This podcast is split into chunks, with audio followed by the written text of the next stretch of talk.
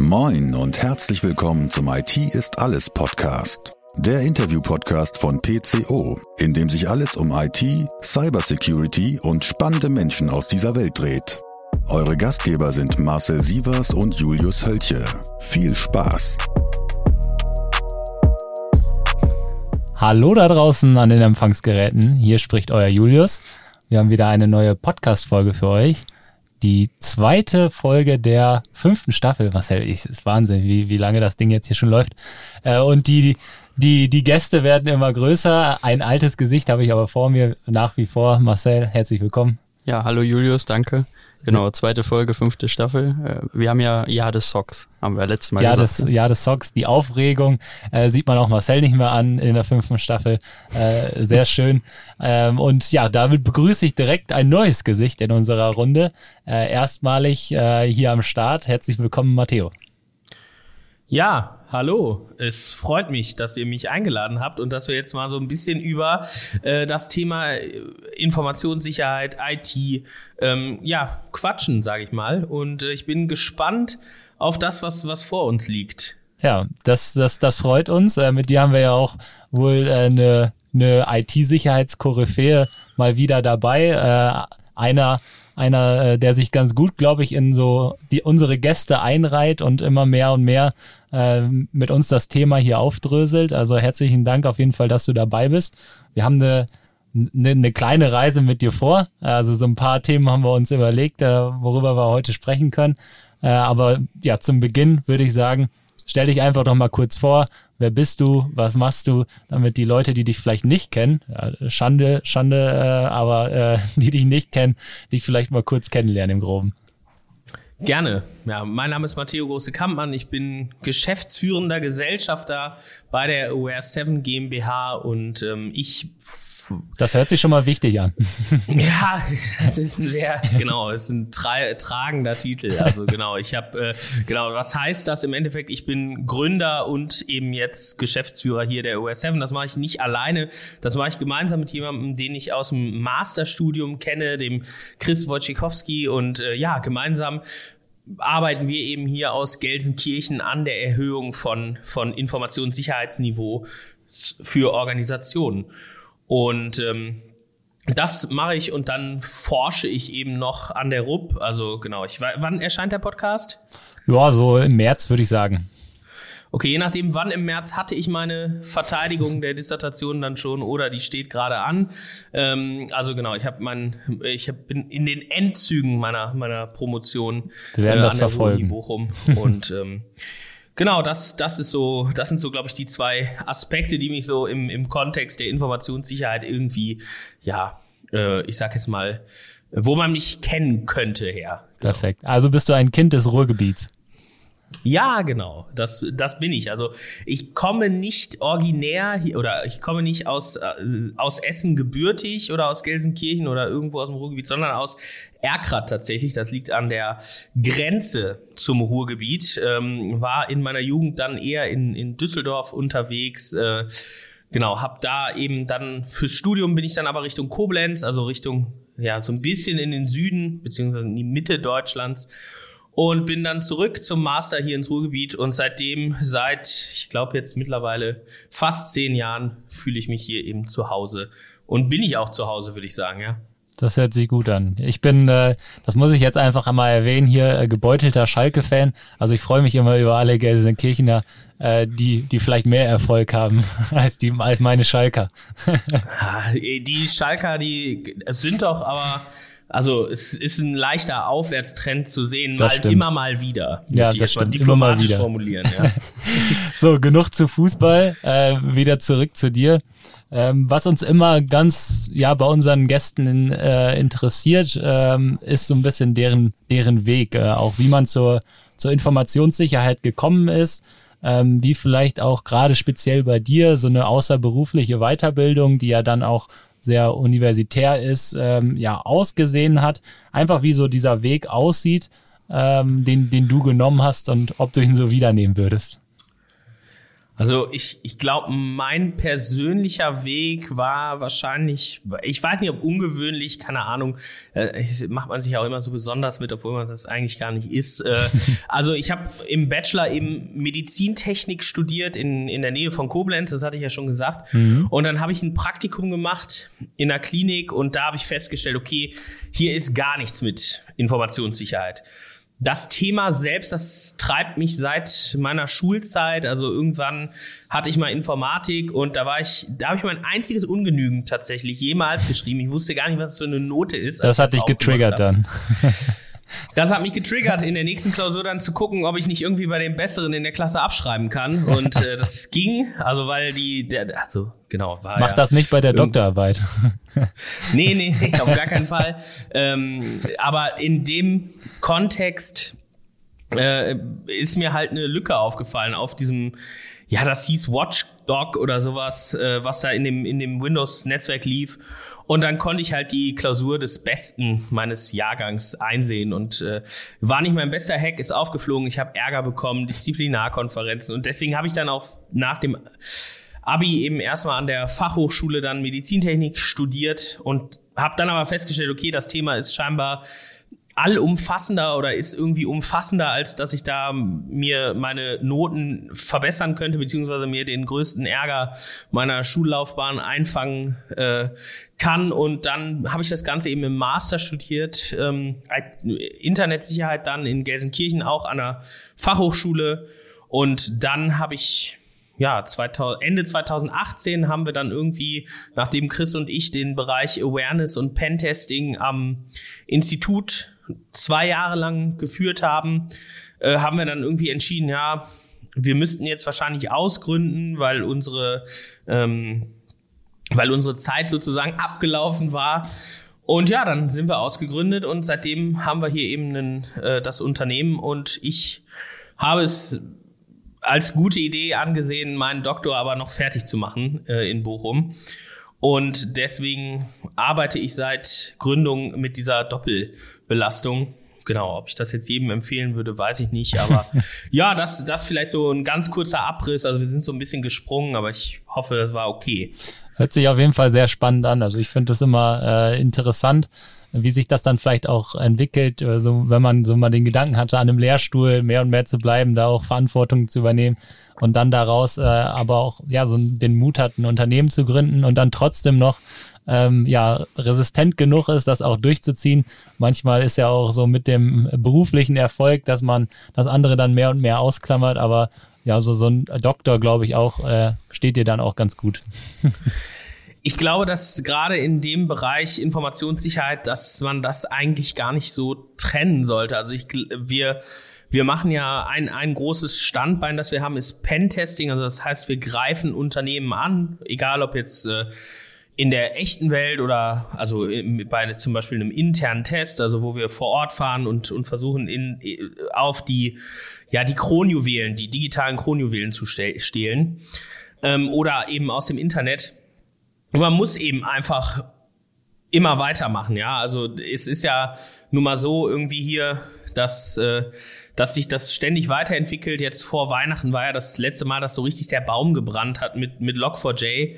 Und äh, ja. da muss man irgendwie halt immer vorne dranbleiben. Und wenn man dann natürlich die Möglichkeit hat, selber ganz vorne zu laufen und immer mal wieder auch selber coole Sachen zu entdecken oder irgendwo ein strukturelles Problem aufzudecken, dann ist es, glaube ich, eine ganz, eine ganz gute Sache die das Feld treibt. Genau, und, und letztlich auch ähm, ja äh, wichtig ist für, für, für so eine übergeordnete Mission, die wir ja alle verfolgen, Organisationen und, und vor allen Dingen die, die Menschen innerhalb der Organisation irgendwie sicherer aufzustellen hast du, glaube ich, sehr, sehr gut zusammengefasst äh, und auch so ein bisschen dieses Katz-und-Maus-Spiel, dass man sich dann eher so in die, in die Rolle des, äh, des Jägers und nicht des Gejagten, äh, ja, die, die Rolle einnimmt, ist, glaube ich, ähm, ja, schon, schon eine spannende Sache. Marcel ist ja, ich weiß nicht, ob du es weißt, auch ein äh, Student der IT-Sicherheit. Ähm, warum auch immer hat er sich von Osnabrück dafür entschieden, das in Nürnberg zu machen und nicht ja am sehr auch durchaus angesehenen an, an, an der RUP. Ähm, ja, aber so, so sind die, so sind die Möglichkeiten äh, in, in Deutschland vielleicht auch ein bisschen vielfältiger mittlerweile geworden. Genau, wir wollten einfach auch mal zeigen, dass man auch, äh, egal wo man sitzt, äh, Studiengänge besuchen und abschließen kann. Modernes Studieren. Genau, modern, modern Study Places. sehr, sehr gut. Ah, du wohnst in Osnabrück und studierst in Nürnberg? Genau, richtig. Krass, also ich mal jetzt mit Corona, sage ich mal, ist es ja doch wahrscheinlich auch deutlich einfacher geworden, oder? Du musst wahrscheinlich nicht so viel fahren, ne? weil viel online jetzt ist. Also ich krieg das bei unseren äh, Studenten, die bei uns irgendwie Praktika machen, kriege ich das mit, dass die äh, eigentlich ja alles remote machen können und eigentlich wirklich egal ist, wo sie studieren. Ist das, ist das so? Ist das so grundsätzlich auch geplant gewesen? Genau, also dieser Studiengang, den äh, die Friedrich-Alexander-Universität dort unten ermöglicht, äh, ist eben speziell auf äh, Informatik und IT-Sicherheit. Und ähm, vom Kerngedanken war es schon immer so, auch vor Corona, dass man nur ähm, ja so zwei, drei Mal im Quartal äh, nach Nürnberg fährt für ein Wochenende und dort äh, entsprechende Seminare besucht, auch teilweise an der RUP, weil das die Partneruniversität, daher kennt man da auch einige Professoren äh, aus den größeren IT-Sicherheitslehrstühlen. Und ähm, das fällt natürlich alles weg, weil alles auf digital umgestellt wird. Ist für den einen vielleicht vom Vorteil, weil er nicht reisen muss, weil ich schon von weit weg komme dann aus Osnabrück. Aber da fehlt natürlich auch so ein bisschen die Verbindung. Äh, ist alles People's Business, äh, kennst du ja auch. Und ähm, da geht schon auch so ein bisschen der Austausch verloren. Ist jeder so mehr oder weniger auf sich gesetzt, aber ist im Studium ja oft so. Von daher kriegt man das wohl hin. Genau. Ich, ich glaube, ich also ich kann, ich glaube, ich hätte gut studieren können, während, also mit so digital. Ähm, das, also gerade Vorlesungen, oh, ich glaube, ich kann an Gra also gerade dann nach dem Bachelor kann ich wahrscheinlich an zwei Händen abzählen, wie oft ich in Vorlesungen war. ähm, weil ich fand immer, die Übungen waren eigentlich so das Wichtigste für die Klausur. Und dann habe ich mich darauf fokussiert. Also ich glaube, das hätte ich wahrscheinlich ganz gut gekonnt. Und wenn man da halt so ein Typ ist, und ich glaube, das bist du, dann, dann ist es, glaube ich, eine gute Entscheidung. Ist das hier bei, äh, wie heißt er, Felix Freiling? Genau, Professor, Professor Freiling. Freiling ja. Ein, ein genau. guter Student muss auch nicht so oft in die Uni. das ist so. Und wenn ich euch beiden so folge, äh, dann, dann kann man durchaus sagen, dass das äh, ja ein richtiger Ansatz ist. Das äh, versuchen wir auch immer mit diesem Podcast immer rüberzubringen. Äh, junge Menschen, die sich dafür interessieren oder vielleicht auch ältere, die sich noch weiterbilden wollen, äh, wirklich diesen Schritt zu gehen, egal ob das jetzt Nürnberg oder an der Rupp ist. Äh, es gibt mittlerweile Möglichkeiten, sollte vielleicht noch ein paar mehr geben, aber wirklich auch dafür zu ermutigen, äh, da kann ja was aus einem werden. Wenn man mal, wenn ich jetzt mal hier in die Runde gucke, äh, kann ich das vielleicht so sagen. Ähm, und ja, vielleicht in, in diesem Sinne, da kann was aus einem werden. Ähm, den, den Schwenk zurück zu deinem, zu deinem Unternehmen. Du hast eben mal äh, Aware 7 als, äh, als dein Unternehmen mal, ähm, ja, mal kurz erwähnt und die Pentests, die du durchführst. Ähm, wir haben auch immer diese ja, diese Diskussion, manche Kunden kommen auf uns zu und sagen, äh, sie wollen einen Pentest mein, äh, machen, meinen dann aber eigentlich einen Schwachstellen-Scan. Äh, auch äh, immer mal wieder, auch, auch andersrum gibt es die, diese äh, Gedanken. Vielleicht einmal an, an dich als Experten gefragt, ähm, wo siehst du jeweils die Vorteile davon ähm, und was, was steckt da eigentlich genau hinter? Hm. Die Vorteile kommen so ein bisschen drauf an, würde ich sagen, wie weit die Organisation mit ihrem Informationssicherheitsthema insgesamt ist. Also mhm. ein Vulnerability Scan oder ein Schwachstellen Scan, der ist ja sehr, also was sehr oberflächlich. Ich versuche einfach in der Breite so viele Schwachstellen wie möglich zu finden, gar nicht unbedingt auszunutzen, sondern einfach zu sagen, okay, pass auf, ich habe hier deine interne Serverlandschaft gesichtet, da sind zehn äh, outdated, also nicht mehr aktuelle, aktuelle Windows-Systeme. Mhm. Und die solltest du unbedingt updaten. Das ist ressourceneffizient im Sinne von, es geht schnell, es kostet in der Regel weniger Geld, je nach Infrastruktur. Und ähm, das, das Ding ist natürlich, die Erkenntnisse sind so ein bisschen beschränkt. Also oft ein Vulnerability Management äh, Assessment oder Schwachstellen-Scan kann man oft eigentlich mit einem guten also wenn ich weiß, welche, welche Werte und welche informationsverarbeitenden Systeme ich im Unternehmen habe, dann kann ich vieles eigentlich da schon abfangen.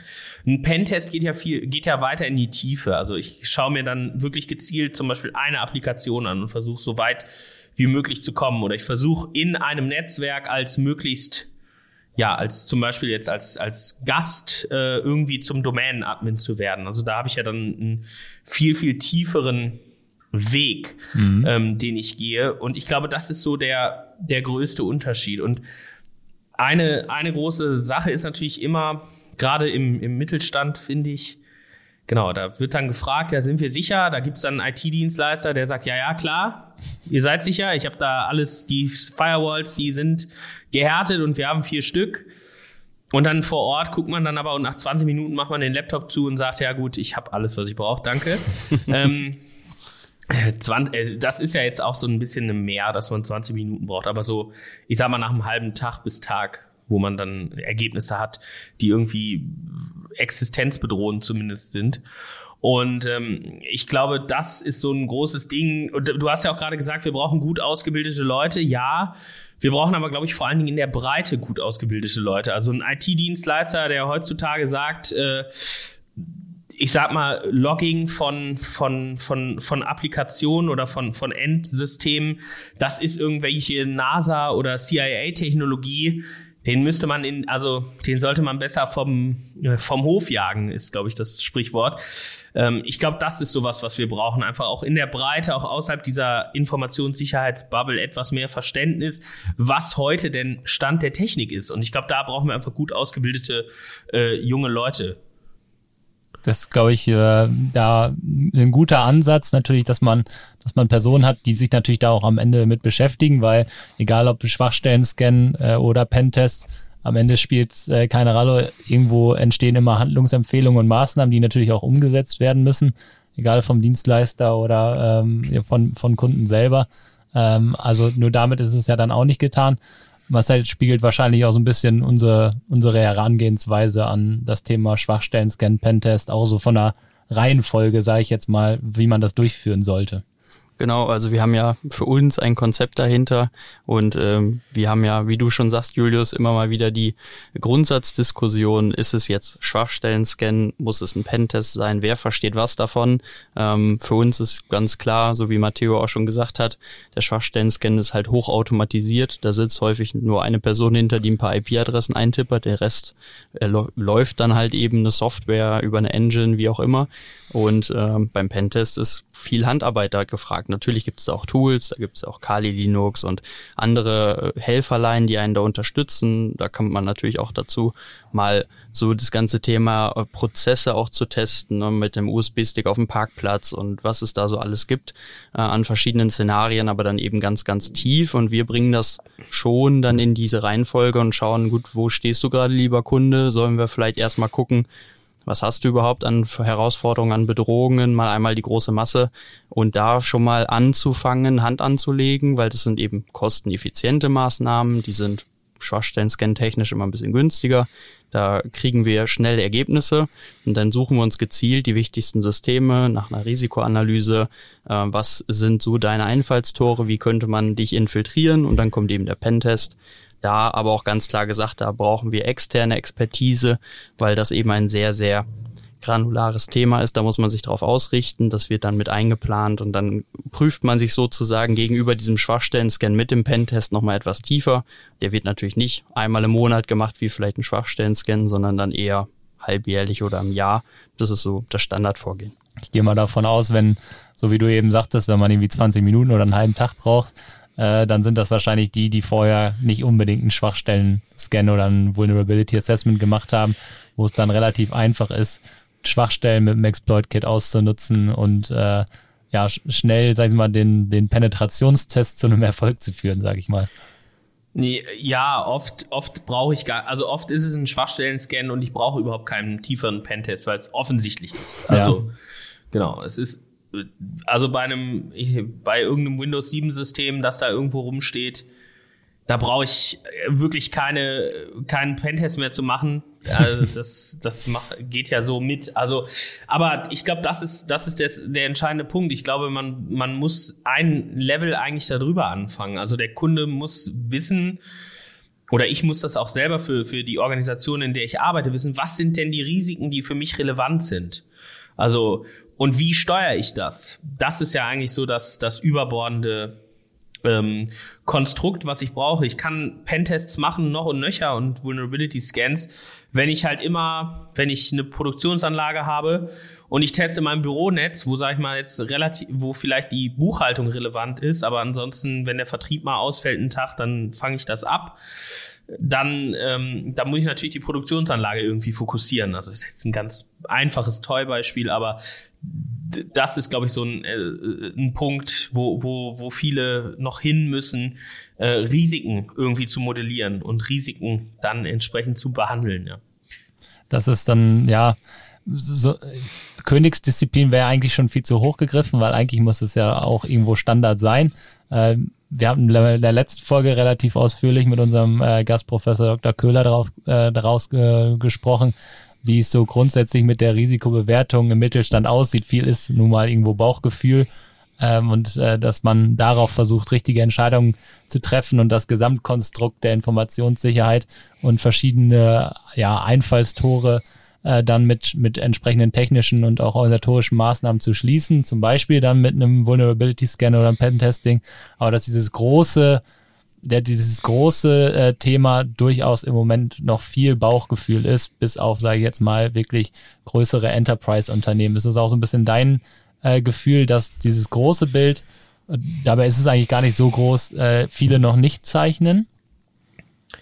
Das würde ich auch so erstmal wahrscheinlich unterschreiben. Also bei den meisten ist es so, dass das, dass das so, so ein Stück weit fehlt und ich meine, das ist aber natürlich auch so eine Sache, die wir ja gerade auch auf anderen, in anderen Debatten, die vielleicht auch ein bisschen größer sind als Informationssicherheit haben, dass Bauchgefühle oft halt falsch sind. Ne? Also klar, ich kann ein gutes Bauchgefühl haben, das kann mir helfen, ich kann auch eine gute Intuition haben. Aber ich glaube, es ist schwierig mit Objektivität, also die, die Diskussion, dass Objektivität Bauchgefühl schlägt, ist natürlich auch schwierig. Das eine ist emotional, das andere ist objektiv. Ne? Aber ich glaube, Entscheidungen fürs Unternehmen sollte man immer möglichst objektiv treffen. Und wenn man Daten hat, dann sollte man die auch nutzen. Und wenn man das irgendwie strukturieren kann, sollte man das strukturieren. Also ähm, und da dann, sage ich mal, sich aufs Bauchgefühl zu verlassen, hm, Genau, würde ich jetzt, glaube ich, äh, wäre jetzt nicht meine Empfehlung. Ja, ist, ist auf jeden Fall ein, guter Einwand, weil gerade bei, bei der Security ist natürlich ein, äh, ein, ja, ein Thema, was man vielleicht in seinem Bauchgefühl nicht mit auf dem Schirm hatte, dann vielleicht schon das Ausschlaggebende, äh, was dann ja das Zünglein an der Waage ist. Also da ähm, ja weg vom Bauchgefühl hin zu objektiven Methodiken und Bewertungskriterien, äh, ist, denke ich mal, der richtige Weg für alle. Und da bieten ja durchaus Dienstleister wie ihr und wir und Co. Ähm, mit den einschlägigen Normenwerken und Methodiken, die es gibt, äh, durchaus die, die richtigen Maßnahmen und das eigentlich anzugehen und auch Unternehmen mitzunehmen und äh, sich diesen, diesen Standard selber aufzubauen, ohne dass man über 20 Jahre hinweg einen Dienstleister braucht, sondern auch Input mit in das Unternehmen zu geben. Auf jeden Fall. Und wenn ich halt schon nicht sagen kann, wie viele Serversysteme habe ich denn in meinem internen Netz laufen, dann zu sagen, ich verlasse mich mal auf mein Bauchgefühl. Das stimmt. Ist, sag ich mal, also. Schwierig, dann weiß man auch nicht, was da für Schwachstellen potenziell schlummern und Co. Genau, also ich weiß ja, ich weiß nicht mal, wie das Gebilde aussieht, das ich versuche zu schützen. Da weiß ich, also da weiß ich auch noch nicht, wie mein Bauchgefühl dazu sein soll. Also ja. das wäre immer meine Argumentation. Also das, äh, wenn man noch gar nichts hat, dann besser erstmal einen Vulnerability Scan oder erstmal gucken, was habe ich denn überhaupt in meinem Netzwerk ähm, und das irgendwie mal inventarisieren und dann, dann geht's weiter. Also ich glaube, das, das ist ja so der Weg vorwärts. Klingt nach einem guten Plan. Ja, Asset Discovery machen wir ja auch viel in der OT, wo wir eben schon mal über Anlagen gesprochen haben, weil das Thema ja auch immer, immer wichtiger wird. Mhm. Aber wir merken dabei auch, äh, so oft die Kunden sagen, boah, ich habe keine Ahnung, was in meiner Produktion überhaupt wie spricht. Äh, das transferiert sich doch auch relativ schnell auf die IT. Wenn man mal tiefergehende Fragen stellt, dann gibt's auch da noch einige Lücken in der Dokumentation. Dokumentation. Ich, äh, vielleicht, vielleicht ganz kurz aus dem Nähkästchen. Also wir haben jetzt, wir sind gerade dabei, uns ISO 27001 zertifizieren zu lassen. Da kann man jetzt, äh, genau, gibt es sicherlich auch Pro- und Kontra-Argumente für, ob man das machen sollte oder nicht. Ähm, aber wir haben so viel, und wir sind ja keine große Organisation. Also wir haben ja, wir haben, wir haben ungefähr zwölf Leute aktuell. Und äh, wir haben trotzdem so viel gelernt über unsere Prozesse, die wir intern haben und was wir alles abbilden müssen und wie wir es absichern müssen. Also das lohnt sich halt. Ne? Wenn die ISO, wenn man die nur macht, um mal zu überblicken, was habe ich denn auch oder auch eine 9001 für QM. Also da lernt man eine ganze Menge über sein eigenes äh, Unternehmen, was vorher irgendwie so, das ist ja so wie, wie gelebte jetzt, Praxis jetzt einfach implizites und explizites Wissen. Also Wissen, das irgendwie, ja. was ich implizit annehme, was so ein bisschen verdeckt ist, habe ich explizit gemacht. Und dann sehe ich erst, okay, wo habe ich denn überhaupt Verbesserungspotenzial? Ne? Das ist eigentlich ganz, ganz cool, ja. Ja, also der, der, der Standard hilft dann natürlich immer wieder einem so ein bisschen äh, was visibel zu machen und vielleicht auf den richtigen Weg zu bringen. Jetzt habe ich cool und Managementsystem in einem Satz gesagt. Dafür komme ich. Äh, Vielleicht müssen wir das, rausschneiden. Nee, Spaß. Ist gut für mein Karma, ja, bitte. Alles gut. Ähm, kommen wir vielleicht ein, zu einem anderen Thema, was mich brennend interessiert, als ich es gelesen habe. Live-Hacking-Shows. Wir hatten sowas auch immer mal so ein bisschen im Hinterkopf natürlich für äh, für so ein paar Veranstaltungen. Ich habe es auch von äh, der einen oder anderen Person immer mal wieder gehört, dass es das auch immer mal wieder bei, bei Kunden oder äh, bei größeren Organisationen gibt, äh, dass man einfach mal den, den Personen so wirklich am, am eigenen Leibe manchmal auch oder mit praktischen Beispielen vorführt, wie einfach es manchmal sein kann, ähm, wie versuchst du dabei immer so ein bisschen, ich habe, äh, ich nenne es jetzt mal so die Normalos, die mit dem Thema jetzt nicht äh, tagtäglich äh, zu tun hat, so wie wir drei und unsere Zuhörer gegebenenfalls auch da draußen. Wie versuchst, äh, versuchst du denen immer so ein bisschen das Thema schmackhaft zu machen, damit dann auch jeder mit ja, einem offenen Mund nach Hause geht und sagt, oh, ich müsste vielleicht mal über meine Passwörter nachdenken und weiß nicht, was auch sowieso ins Privatleben mit reinnimmt. Also hier an, ist es, glaube ich, unser Ansatz ist an der Stelle, dass wir sagen, ja klar, Live-Hacking ist ja auch so ein dualer, also wird ja auch gerade dann von, von Experten auch gerne so dual betrachtet. Also die einen finden es gut, die anderen finden es total sch äh, schlecht. Man darf hier auch Scheiße ähm, sagen. Ja, schlecht, sage ich mal. Ja. ähm, und die, das stimmt natürlich auch, ja. Ich darf mit einem Live-Hacking nie das Ergebnis darf nie sein, dass alle kopflos und panisch sind, ja, mhm. und einfach hier, da hat, also es gibt Geschichten, da hat, da haben Leute nach einem Lifehacking rufen hier an, nicht unser Lifehacking zum Glück, aber die, die, genau, die haben dann irgendein Lifehacking irgendwo gehört und dann wollen die zig Sachen machen und dann sagt man einen Preis und ja, okay, so viel wollte, sollte es doch nicht sein, aber wir müssen jetzt was tun.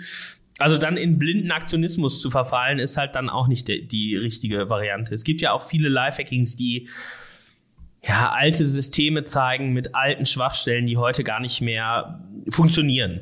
Und wir versuchen da eigentlich eher einen Mittelweg zu gehen. Also wir sind auch nicht mehr so, dass das Publikum vorgeführt wird. Also das gab es ja früher auch mhm, oft. Das habe ich auch mal gehört. Das geht heutzutage allein schon wegen der DSGVO nicht mehr, weil wir meistens personenbezogene Daten dann verarbeiten müssten und das schwierig ist ohne eine, eine Vereinbarung.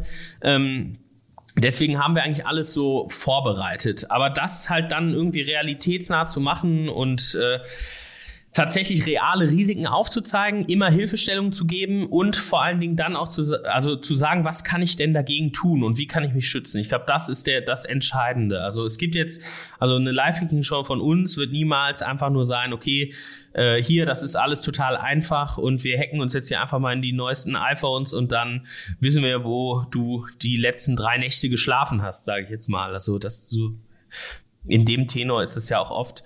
Und ich glaube, es ist ein wichtiger Bestandteil für die Bildung von Sensibilisierung oder von, von ja, Awareness. Ich glaube, das passt besser in den Satzbau. Für die Bildung von Awareness, wenn es eben richtig gemacht ist und wenn es jetzt nicht nur reine Effekttascherei ist, ähm, mhm. dann kann das ein wichtiger Baustein sein. Ich glaube, das ist äh, so ein bisschen ja wirklich das, wie du es ausdrückst, so ein äh, zweischneidiges Schwert. Ne? Auf der einen Seite möchte man den den Leuten ja viel mitgeben, äh, möchte ihnen vielleicht auch äh, so ein bisschen zum Gedanken, zum, zum Denken anreden und ähm, versuchen, dass äh, sich vielleicht auch bei jemandem privat oder beruflich dadurch etwas ändert. Auf der anderen Seite will man natürlich jetzt nicht ähm, Leute bloßstellen oder vielleicht auch überfordern oder in Panik ausbrechen lassen. Und das ist ja auch immer ein sehr, sehr, ja, zweischneidiges Schwert, auch gerade insgesamt bei Awareness-Kampagnen, egal ob es ähm, jetzt äh, Phishing ist oder ob es ein Lifehacking ist, ne? Eben, es muss ja auch immer fair bleiben irgendwie. Also ich und irgendwie im Rahmen von von ich will jetzt nicht das Wort ethische Grundsätze, das ist so ein breites Feld, aber es muss halt schon irgendwie im Rahmen, finde ich, in einem Rahmen ablaufen. Das muss jeder selber wissen, aber solche Sachen wie, das ist irgendwie kurz vor Weihnachten mal an die Oberfläche gekommen, da hat ein Unternehmen eine Phishing-Kampagne gemacht mit Corona-Boni, weil die Mitarbeiter so gut mitgearbeitet haben. Oh, hoppala. Das könnten wir gewesen sein. also das, also wenn ihr es wart, dann äh, ja. Nein, das haben wir bei uns selber gemacht. Echt? Ja, wir testen ja auch immer wieder unsere Kollegen. Okay. Aber, aber grundsätzlich äh, gebe ich dir das schon recht. Äh, man muss halt immer ähm, ja, schauen, was vielleicht ethisch nicht so ist, äh, dass man jetzt nur darauf ist, äh, aus ist, äh, Leute am Ende dahin zu leiten und vielleicht ähm, ja was, was sehr Positives für viele Beteiligten vorzuspielen, um, um im Endeffekt ähm, die Statistiken hochzuschrauben, sage ich jetzt mal. Ne? Das ist ja so ein bisschen das, worauf du hinaus willst. Ja, genau. Also vielleicht um das, also wenn man es intern entscheidet, okay. Aber gerade dann das einem Kunden anzubieten. Ja, das ist was anderes. Das, das sehe ich auch so. Ne, und dafür dann Geld zu nehmen und dann dieses, ich sag mal, diese allgemeine Unsicherheit, die dann jetzt das fände ich halt irgendwie nicht, nicht richtig. Und das muss man dann auch bei den Lifehacking-Sachen immer mitsehen. Ja, ich, das muss alles innerhalb der Grenzen bleiben, innerhalb, muss irgendwie realistisch sein und sollte jetzt, äh, genau, also kein, keiner sollte sich danach unangenehm äh, berührt fühlen. Das ist, äh, das ist, denke ich, immer wichtig und auch damit jetzt nicht äh, hausieren zu gehen mit irgendwie der und der hat draufgeklickt. Äh, bei uns sowas auch immer am, am Ende anonym. Das heißt, es, es geht immer nur darum, halt wirklich zu sensibilisieren, ähm, und zu zeigen, okay, das, das passiert. Auch wir, wir kriegen alle äh, monatlich auch diese Mails mit, egal ob es Corona-Bonus ist oder dein DHL-Paket oder neue Teams, äh, was eröffnet wurde oder, oder, oder, äh, dass man immer mal wieder sensibilisiert. Was natürlich schwierig ist, wenn man das einmal in fünf Jahren macht äh, und dann halt wirklich auch dann etwas nimmt, was ethisch zumindest auf der Kippe steht. Ja, und dann, dann hat man natürlich genau das, was man nicht haben will, nämlich keine Sensibilisierung und, äh, sei es mal, Vorsicht und ja, auch ein, ein, Zutrauen dem Mitarbeiter zu geben, sondern dann hat man ja wirklich nur dieses Abstreckende und Panikerzeugende innerhalb der Organisation. Genau, und das, das wollen wir unbedingt vermeiden. Also es soll Sensibilisierung soll erfolgen, ohne Panik zu generieren und ohne Müdigkeit zu generieren. Also deswegen ist ja auch wichtig, dass du nicht zehn Phishing-Mails hintereinander rausschickst, die alle von der IT kommen, äh, weil sonst klickt ja, also dann arbeitet keiner mehr und alle haben nur noch Augen für Phishing-Mails. Also das ist ja auch irgendwie schwierig. Das ist ja auch ein ganz spannendes Forschungsfeld. Also wie man das hinkriegt, Sensibilisierung zu steigern, ohne dass die Mitarbeiterinnen müde werden. Also genau, da gibt's ja super viele Ansätze. Ja. Man, wir hatten eine der ersten Folgen, ich glaube, das war Staffel 1, haben wir mal ein bisschen mit einem ähm, Psychologen oder Psychologin psychologisch studierten Menschen. Ich weiß nicht gar nicht genau, ob er Psychologie dann wirklich studiert hat, aber irgendwie irgendwas in die Richtung auf jeden Fall.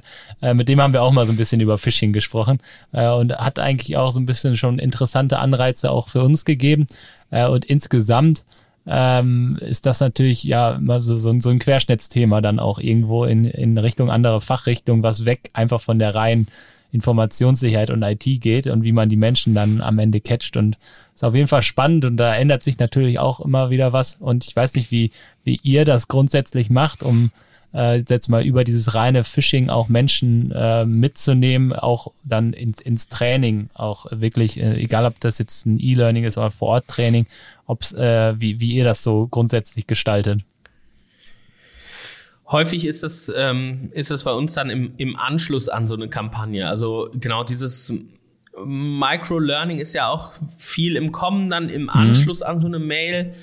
Ah, das, das machen wir, also wenn wenn es explizit angefragt wird, machen wir es auch, aber es ist jetzt nicht unser Usus. Also ich glaube, da dann zu sagen, okay, da hat jemand geklickt, ähm, und dann quasi so eine Pflicht, auch wenn die Schulung noch so klein ist, aufzuerlegen, ist in dem Fall eher kontraproduktiv. Also das ist jetzt aber wieder ein gefährliches Bauchgefühl, von dem wir eben gesprochen haben.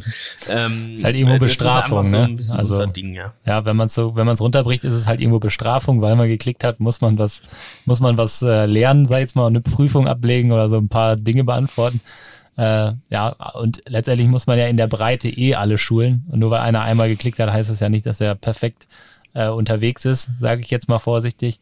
Also auch das, das Thema der Schulung äh, ist, denke ich mal, durchaus ein, ein, wichtiges, um das auch in die Breite der gesamten Organisation zu kriegen, um sich auch vielleicht auch gegenseitig damit unterstützen zu können, auch mal auszutauschen äh, beim, beim Feierabendbierchen oder in der Mittagspause äh, das ist halt einfach, um, um das Thema so gesamtheitlich auch in die Organisation zu kriegen, denke ich, ne?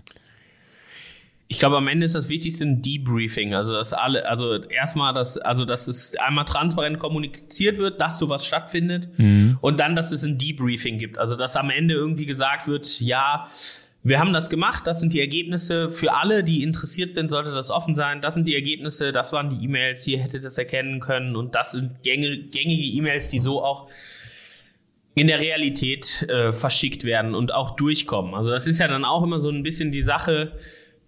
Klar, wenn man jetzt eine Phishing-Kampagne macht, die Mails sind irgendwie gewitelistet, die kommen auf jeden Fall durch, weil wir ja nicht den, den, die, irgendwie die, die, den E-Mail-Filter ähm, testen wollen.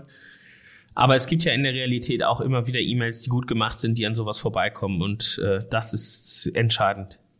Das stimmt. Kommen wir mal zu einem ein bisschen technischeren Thema, will ich mal sagen. So ein bisschen weg von, von Awareness und Co. Ähm, denn du bist äh, Bestseller-Autor, haben wir gesehen, äh, mit, mit dem Titel Meine digitale Sicherheit, Tipps und Tricks für Dummies. Äh, und äh, da fanden wir, als wir mal so ein bisschen über die Zusammenfassung äh, gestolpert sind, haben wir ein sehr, sehr interessantes Thema gesehen. Und zwar ähm, den, also du hattest, da standen so drei grundlegende Empfehlungen kann man sagen. Und einmal war ähm, eine Frage, brauche ich ein Antivirenprogramm?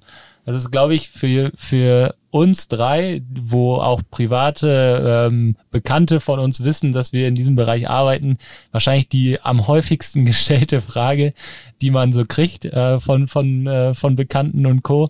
Äh, vielleicht mal deine Antwort kurz zusammengefasst. Also, kurz ist natürlich jetzt relativ. Ähm, Kannst auch lang Ich machen. selber habe keinen. Ich habe, also, genau, ich, ich disclose jetzt, ich habe ein MacBook. Ähm, ich glaube, das ist aber bekannt allgemein. Ähm, genau, das, ähm, und damit will ich jetzt nicht flexen, sondern damit meine ich vor allen Dingen die, der, ähm, ja, da ist es eigentlich ja untypisch, dass man ein Antivirenprogramm hat. Bei Windows mittlerweile, wenn wir mal anfangen, über die große Masse zu sprechen, die Windows nutzt, ist es ja so, wenn, dann reicht der Microsoft Defender, also der Windows Defender. Der ist ja, schneidet ja mittlerweile überall auch sehr gut ab. Das Ding ist natürlich immer, also ein Antivirenschutz kann ja wirken wie ein Placebo. Also das heißt für mich selbst, ich habe das Gefühl, ich bin sicher mhm. und dann treffe ich sicherheitsbewusstere Entscheidungen. Oder aber der hat genau den, das Gegenteil als Effekt. Also ich vertraue dem komplett und alles, was der nicht anmeckert, äh, das, das führe ich auch aus und das, das benutze ich. Also es ist so ein bisschen ein, ein zweischneidiges Schwert. Also ich würde immer empfehlen, der Defender reicht. Jetzt habe ich nicht mehr ins Buch geguckt, dass ich weiß jetzt nicht mal mehr genau, was, was, was ich oder was wir da geschrieben haben an der Stelle, aber das wäre jetzt gerade so die Einschätzung wäre, wer möchte auf einem Windows-System, der soll sich halt ein Viren, Antivirentool installieren. Also klar, es gibt immer die, das Argument, ich vergrößere meine Angriffsfläche, aber diese, diese große Zeit, dass über den Updater dann Malware verteilt wurde, die ist ja auch zumindest momentan liegt die so ein bisschen im Rückspiegel. Ähm, aber mit dem Microsoft Defender ist man halt eigentlich gut aus, aufgestellt. Windows Defender. Gut, gut für alle Privatpersonen, weil da muss man nicht so weit äh, investieren. Äh, ich weiß gar nicht mehr, was, was wir an den Antworten ähm, ob, ob, ob wir da so konform mit waren. Aber wahrscheinlich schon, oder Marcel? Ich meine, wir haben auch gelesen, dass äh, du relativ äh, rausgestellt hast, ähm, man braucht keinen. Zumindest für äh, mit einem Disclaimer dahinter, ne, wenn man, wenn man, ja, Privatperson auch, aber wenn man vor allen Dingen irgendwo auf Plattformen setzt, Chromebook ist auch so ein Ding, ne? Ein Google Chromebook ich weiß nicht, was der Marktanteil von dem Ding ist, geht äh, in den niedrigen einstelligen Prozentbereich. Mhm. Und ähm, die haben ja oder werben ja auch damit integrierter Virenscan, ja, weil es da auch einfach nichts für gibt mhm. weil das Ding halt sehr, sehr stark restriktiv ist. Ist genauso bei Mac auch. Sehr viele Sicherheitsabfragen, bevor überhaupt irgendwie eine Applikation gewisse Rechte hat. Klar gibt's auch da wieder die Möglichkeit, irgendwo Backdoors in der Software zu nutzen, aber der Markt ist im Moment noch eher so, dass, dass wir es auch sehen, dass es eben nicht unbedingt notwendig ist. Im Windows-Bereich ist halt was komplett anderes. Äh, viele kennen es ja auch, Avira, Avast, das waren so immer die Dinge, mit denen hat man früher gestartet. Wenn man ausgeliefert. ja, irgendwo, genau, ne? ausgeliefert, immer die schön die Werbung weggeklickt, hm. ähm, bevor der Defender groß wurde. Für Privatpersonen, ja, völlig d'accord, das ist äh, ausreichend, sofern ich natürlich die Internetverbindung habe, sobald ich dann auch Pattern-Updates mir beziehe, ist das Ding natürlich tauglich, aber wenn wir eben ins Unternehmensumfeld schauen, dann kennen viele ja auch eben unsere Meinung dazu, dann sind wir ja doch eher Freund davon, auch mal zu beleuchten, was möchte ich erreichen mit so einem AV. Das ist ja eben ein Teil eines Gesamtkonzeptes. Da geht es nicht nur eben darum, den Endpoint Agent an sich zu betrachten, sondern irgendwo einheitlich Lösungen zu schaffen, die man am besten Fall auch noch irgendwo loggen und monitoren kann. Haben wir eben schon drüber gesprochen, sollte keine Raketentechnik mehr sein. Und da muss man dann eben immer für sich so ein bisschen die Wahl finden. Und da ist der Defender jetzt ohne zu viel zu sagen, bei uns eher in den hinteren Rängen gelandet. Klar, wenn du es klar, wenn du es in den Unternehmenskontext, also da siehst, dann hilft sowas, weil du, es ist ja meistens ist der Antivirenschutz dann eingebettet in Endpoint Protection Lösungen. Und da ziehe ich mir dann noch viel mehr Informationen, aggregiere das irgendwo zentralisiert und erkenne auch viel schneller, wenn irgendwo einer der Endpoints Schwierigkeiten macht. Genau, also da bin ich, äh, da bin ich auch völlig, völlig bei euch. Genau, für Privatpersonen, aber ich glaube, das ist, ist ausreichend. Das, ja. das Buch ist ja auch für Dummies geschrieben. Äh, also für, für Privatpersonen dann äh, die entsprechende Antwort zu liefern, ist ja gut, weil äh, diese Frage kommt ja wirklich sehr, sehr häufig äh, und äh, es ist, glaube ich, schon immer spannend ähm, für alle zu wissen, ja, was, was muss ich eigentlich auch in meinem Privatleben tun und dann vielleicht für sich die Antwort zu haben, ja, der, das Antivirenprogramm ist jetzt nicht das Allerwichtigste, sondern das hast du schon entweder irgendwo mit deinem MacBook irgendwie abgedeckt oder mit dem Defender zumindest auch nativ auf deinem Computer und musst es nur anschalten oder darfst es halt nicht ausschalten. Äh, dann ist das ja schon mal eine gute Sache und gibt dem, dem, dem Dummy da draußen vielleicht ein bisschen mehr an die Hand, ähm, wo, wo es sich eigentlich darum äh, zu, ja, zu kümmern gilt. Und da geht es ganz viel, ja, denke ich, um Zugänge und Co wo, wo häufig die Schwachstellen sind. Um die Klammer zu schließen, da sind wir dann auch wieder beim Risikomanagement und Bedrohungsmodell. Also ja. ich muss mir für mich selber überlegen, was ist mein Bedroh was sind die Bedrohungen, die ich wirklich relevant finde, was sind die Risiken, die für mich relevant sind als Privatperson. Und dann muss ich das entscheiden. Ne? Also je nachdem, wie ich mich dafür entscheide, fällt vielleicht auch die, die Wahl der Plattform noch mit, mit in die Betrachtung rein. Also sollte sie eigentlich. Und ja. ähm, ich glaube, dann, dann ist, ist die Frage nach dem Virenschutz eigentlich eher noch zweitrangiger, als sie eh schon ist. Aber das dafür stimmt. müssen wir halt wissen, welche Bedrohungen wir relevant finden für uns selbst. Ja. großen. Also für die persönliche Risikobewertung äh, kann man äh, dann Matteo und uns einfach äh, äh per LinkedIn schreiben und dann gibt's die quasi direkt übermittelt. Sehr gut. Klar. Äh, wenn wir mal zu, zu ein bisschen zum Ende kommen, ähm, finden wir mal am Ende schön, gerade weil wir uns ja auch noch ein bisschen in, in den Anfängen des Jahres befinden. Äh, das erste Quartal ist noch nicht, noch nicht ganz rum. Äh, wie, wie ist so dein Ausblick für, für das Jahr 2022? Äh, wie entwickelt sich vielleicht auch die Bedrohungslage? Und was müssen wir vielleicht auch als, als Dienstleister für Informationssicherheit ähm, vielleicht auch ändern, weil, weil es immer ja, kritischer wird oder vielleicht auch nicht. Jetzt habt ihr natürlich heute einen Tag ausgewählt, wo sich die Sicherheitslage nochmal irgendwie ein bisschen, nochmal doch deutlich verändert hat. Also genau, heute ist, äh, darf ich das sagen? Natürlich. darfst du. Oder ist das, äh, gibt das Zeitbubbles? Also heute ist äh, Russland in der Ukraine einmarschiert und hat äh, den Krieg auf äh, europäischem Boden im Endeffekt ja mehr oder weniger angefangen und dadurch hat sich die Sicherheitslage natürlich nochmal verändert. Also ich glaube, das, was wir besprochen haben, nämlich dieses Asset Discovery, ich muss wissen, was habe ich ins Internet gestellt, wie ist der Patchstand, was kann ich tun, um das möglichst schnell jetzt hochzuziehen, ja.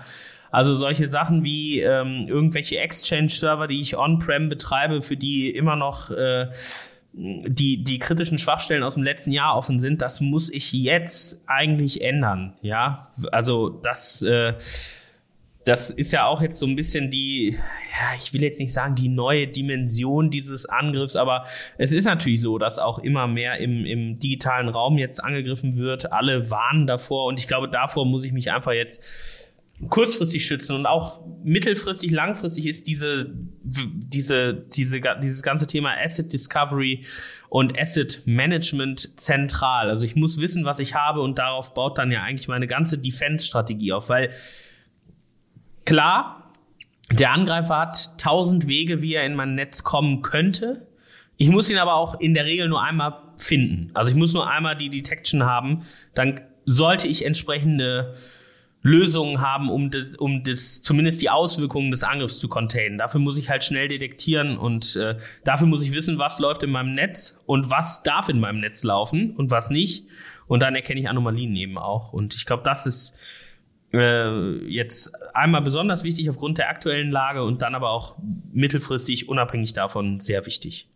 Also ja, man kann wirklich sagen, das haben wir, glaube ich, auch noch mal jetzt ähm, jetzt schon festgestellt, seitdem insgesamt es immer ein bisschen mehr und mehr wurde, ähm, auch äh, in, in der Krise dort in Ukraine und Russland, was es auch teilweise schon bei so typischen automatisierten Angriffsversuchen, egal ob das jetzt eine Ausnutzung von oder einen Scannen auf irgendwelche Schwachstellen oder diese typischen Phishing-Kampagnen und E-Mail-Kampagnen ähm, konnte man eigentlich bei uns jetzt auch schon wieder sehen, äh, dass sich das in den Statistiken immer widerspiegelt und das werden wahrscheinlich auch jetzt schon, obwohl wir noch nicht mal weit sind, äh, alle in ihren Statistiken sehen können, dass sich das jetzt gerade schon extrem nach oben gebeamt hat. Und ja, umso wichtiger ist es, diese, diese automatisierten Angriffsversuche ähm, ja sehr, sehr schnell und sehr hart dann auch zu blockieren zu können. Und du hast es ganz gut angesprochen.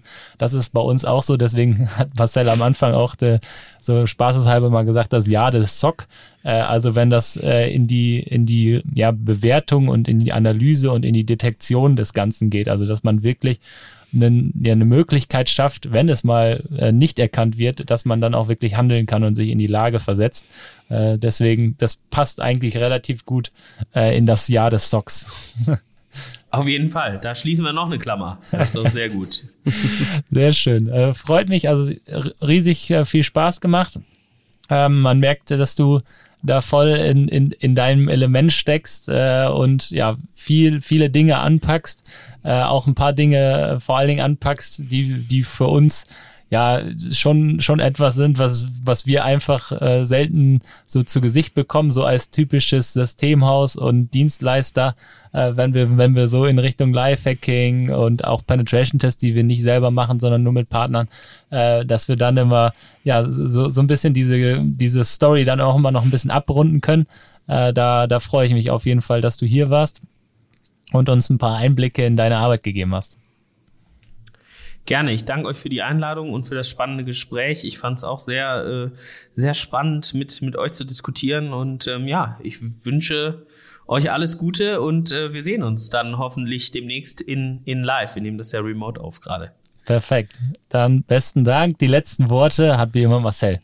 Ja, danke Julius, danke Matteo für die spannende Ausführung an der Stelle. Ähm, ich bin ultra gespannt, ob wir vielleicht mal ein Live-Hacking genießen dürfen mit Matteo. Ich wer gut, ja. Ich glaube, wir dürfen da noch nicht so viel drüber erzählen, ne? wer weiß, was da noch so kommt. Ähm, aber ja, es war, äh, glaube ich, mal wieder ähm, ein sehr wichtiges Thema dahinter, ähm, was wir heute besprochen haben. Ähm, es ziehen sich immer diese Kreise von Staffel 1 an. Wir haben mit der ersten Folge angefangen, du erinnerst dich immer dieses Thema Betrug, äh, sowohl übers Internet als als auch dann vielleicht über andere Medien und Telefon war mal dabei. Viel geht eben über E-Mail und sonstige Themen. Das betrifft den Privatanwender, dort Awareness zu schaffen, aber eben auch im Unternehmenskontext bis hin zur Detektion und das Jahr des SOCs, so wie ich so immer ganz nett ausgerufen habe. Wir haben hier also immer wiederkehrende Themen und äh, ich glaube, ja, wir werden nicht müde, wir machen weiter, wir arbeiten dran, das zu platzieren, äh, die Kunden da eben auch aufzusatteln, hier in Norddeutschland dafür zu sorgen, das umzusetzen und äh, haben da eben unsere Partner, äh, die Menschen, die uns da draußen helfen. Und ja, Matteo, da warst du eine sehr große Ergänzung heute auf jeden Fall. Und ich denke, der ein oder andere kann da draußen doch dann mal bei dir vorbeischauen, bei LinkedIn und einfach mal schauen, ob man da in Zukunft noch enger zusammenarbeiten kann. Von daher vielen lieben Dank und ihr dürft die Geräte jetzt abschalten. Das war der IT ist alles Podcast mit Marcel Sievers und Julius Hölche. Vielen Dank fürs Zuhören. Präsentiert wird der Podcast von der PCO. Die Vermarktung übernehmen Ulf Masselink und Jana Plogmann. Der Schnitt kommt von René von der Haar und die Musik wird produziert von Markus Nögel. Bis zum nächsten Mal.